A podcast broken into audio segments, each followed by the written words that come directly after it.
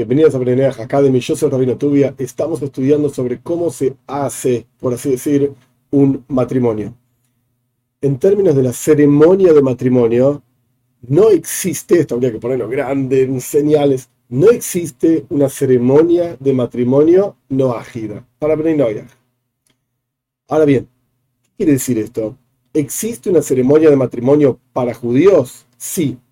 ¿Podemos aprender de esa ceremonia de matrimonios de judíos para aplicarla a Bnei Y mm, hay que pensar.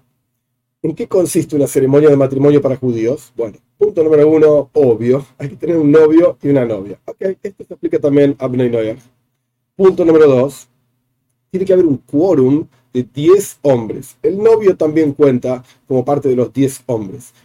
¿Esto se aplica a Bnei o no? Mm, pensemos. ¿Por qué tiene que haber un quórum de 10 hombres para una ceremonia de matrimonio, porque nuestros sabios explican que en todo lugar donde hay 10 judíos, la presencia de Dios reside en ese lugar. Y por cuanto se está haciendo una ceremonia que es importante, es parte del fundamento de lo que significa el judaísmo y, entre paréntesis, hay una obligación para el judío de casarse. Nosotros ya estudiamos que no hay una obligación para el no judío de casarse.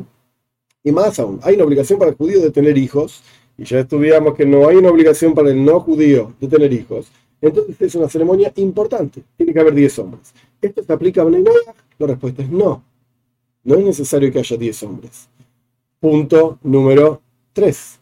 Tiene que haber dos testigos en una ceremonia de casamiento entre judíos. ¿Esto se aplica a Bnei La verdad es que no. ¿Por qué?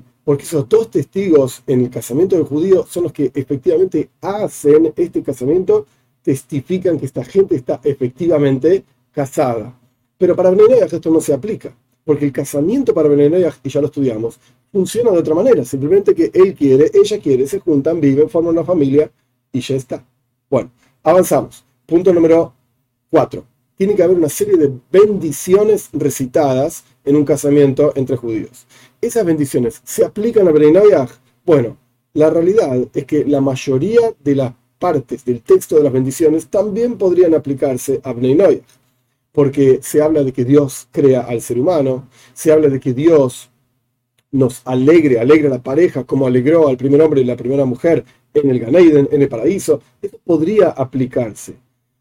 Pero hay ciertas cuestiones de las bendiciones que no, que tienen que ver con el pueblo de Israel, propiamente dicho, con la reconstrucción de Jerusalén. Esto tiene que ver con Bnei Entonces, no podemos andar recortando una ceremonia. Bueno, mira, cut and paste, cortamos y pegamos. Esta parte no va, esta parte sí que e inventamos una nueva bendición. No existe este asunto de inventar bendiciones.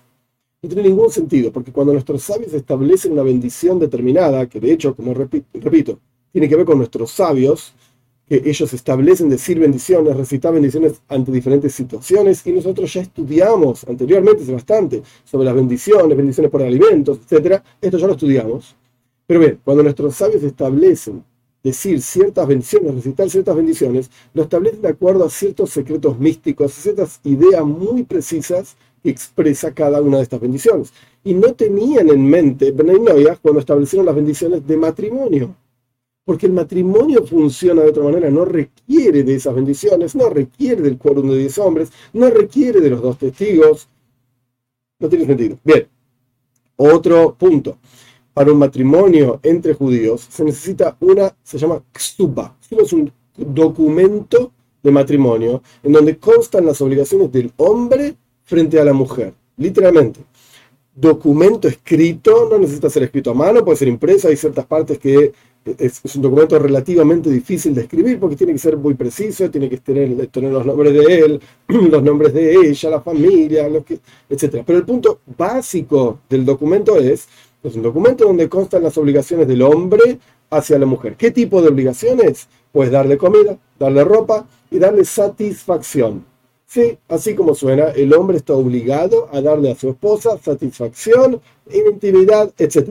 Bien, y hay una forma de calcular cuánto debería darle y hay costumbres que ahora no vienen al caso. ¿Qué? ¿Por qué no vienen al caso? Porque no se aplica la Brenoia. Ni es necesario un documento que el hombre le dé a la mujer, ni tampoco él está obligado a las mismas obligaciones que el judío hombre está obligado hacia su esposa judía. el, el, no judío hombre no está obligado en esas obligaciones hacia su esposa no judía. Esto quiere decir que la puede dejar ahí tirada. Un momento. La gente se compromete, etcétera, y hay una sociedad normal, etcétera, las cosas que uno espera de uno del otro, etcétera. Pero no hay obligación de estas tres cuestiones que yo mencioné, de comida, de ropas y de satisfacción. Entonces el documento no tiene ningún sentido tampoco. También se usa en un casamiento judío lo que se llama una jupá, es un palio nupcial. ¿Esto tiene sentido entre y Pues tampoco tiene sentido. ¿Por qué? Porque el concepto de la jupá, de hecho hay un anillo que el hombre le da a la mujer, específicamente en el casamiento judío, el hombre le da a la mujer y no a la mujer al hombre, y hay una frase que el hombre le dice a la mujer, con este anillo estás desposada como la ley de, de Moshe y el pueblo de Israel. Toda esta cuestión, de vuelta, el palio nupcial, el anillo, la frase que se dice, no tiene ningún sentido para Benay ¿Por qué?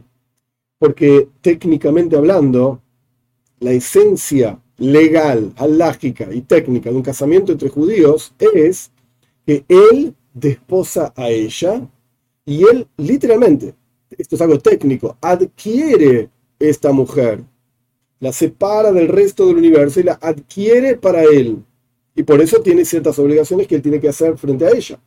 Pero en un casamiento con Enoya, técnicamente hablando, no hay ninguna adquisición, porque tanto él como ella tienen que estar de acuerdo de compartir la vida juntos, van a una casa, etcétera, forman una familia. Y si un día no quieren más, bye bye, se van. Que más adelante vamos a hablar cómo es el tema del divorcio. Pero no tiene sentido, básicamente, las los diferentes herramientas, elementos del matrimonio judío, de una ceremonia de matrimonio judía, no tienen sentido para un matrimonio porque técnicamente están ocurriendo procesos diferentes. Acá hay un proceso de adquisición, acá no hay un proceso de adquisición, acá hay un proceso de obligación, acá no hay proceso de obligación, hay un quórum y una santidad, etcétera, que acá no existe.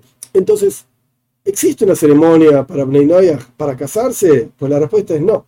¿Podemos aprender de la ceremonia de los judíos y hacer una cosa parecida? Vamos a inventar y podemos inventar cualquier cosa. Pero ¿tiene sentido lo que estamos haciendo? Y bueno, cuando observamos técnicamente los pasos de un matrimonio judío, como es la ceremonia, vemos que no se aplican a Beninoyah porque es otro proceso interior, técnico, el que está ocurriendo en el momento del casamiento.